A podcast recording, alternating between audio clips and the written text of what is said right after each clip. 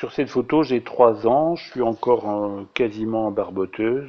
Je suis un petit garçon blond au milieu de ses deux grands-parents paternels. Ils font très âgés. Je suis le, dernier enfant de neuf. Hum, La première fois que j'ai entendu parler de psychologie, c'est ma sœur euh, qui était en terminale et qui parlait de la découverte de l'inconscient par Freud. Elle en parlait comme d'une révélation et je me suis dit, tiens, un jour, j'ai rendez-vous avec ça. J'ai finalement rejoint une orientation qui était un peu une voie toute tracée dans ma famille, l'enseignement primaire. C'est trois années d'études payées, mais euh, j'ai j'ai un peu rejoint cette école euh, la mort dans l'âme, en me faisant la promesse aussi qu'un jour, je reprendrai mes études. Il m'a fallu quand même une bonne dizaine d'années. Et le rendez-vous a eu lieu. Euh, je pense qu'on ne fait jamais les études de psycho complètement par hasard, c'est qu'on cherche à, comprendre, sinon à réparer quelque chose en soi. Je pense que j'avais plutôt un bon contact avec les enfants, mais dans la rencontre individuelle. J'ai trouvé ma place dans cette fonction-là.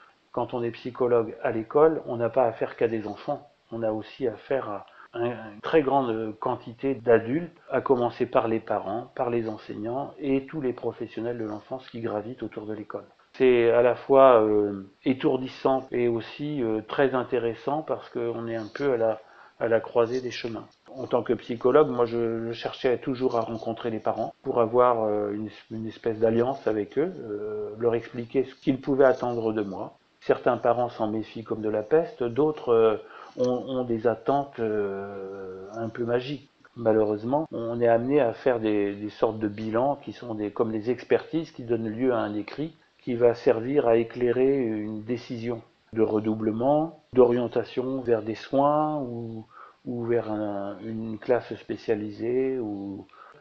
Dans ma pratique, j'estimais que le- le- l'entretien n'était pas un interrogatoire. Je veillais dans mes comptes rendus à ne pas transmettre de données euh, à la hiérarchie.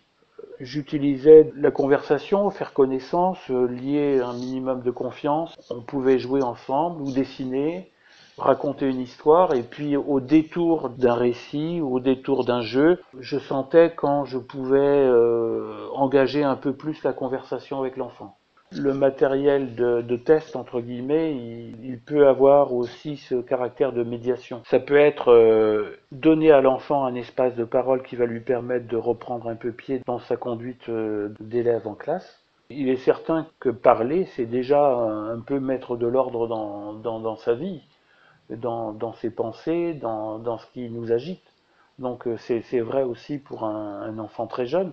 Disons qu'un enfant va, plus utiliser euh, des, canaux euh, non verbaux pour, euh, pour exprimer des choses. Le dessin va aussi être une transposition de la réalité. Quel que soit l'âge, le récit est une transposition de, ce qu'on veut dire et de ce qu'on peut dire.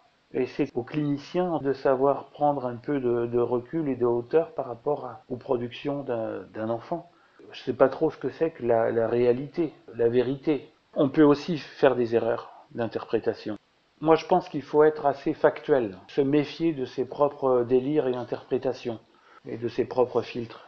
Euh, par contre, quand un enfant lâche quelque chose qui potentiellement peut être un signe de maltraitance euh, physique ou sexuelle, euh, on ne peut pas faire comme si on n'avait pas entendu. Et c'est d'où le malaise de- d'avoir à faire des, informations préoccupantes. C'est jamais facile, de toute façon. Les conditions d'exercice du métier ne vont pas en s'arrangeant. On nous demande toujours davantage d'action, de, de bilan. On est quand même bien surchargé de, travail. Là où on ne peut plus envoyer des enfants en suivi à l'extérieur, eh bien ça retombe au niveau de l'école. Sans compter que la, société est quand même assez violente et, et la violence se répercute aussi dans l'agitation, l'indisponibilité des élèves aux apprentissages.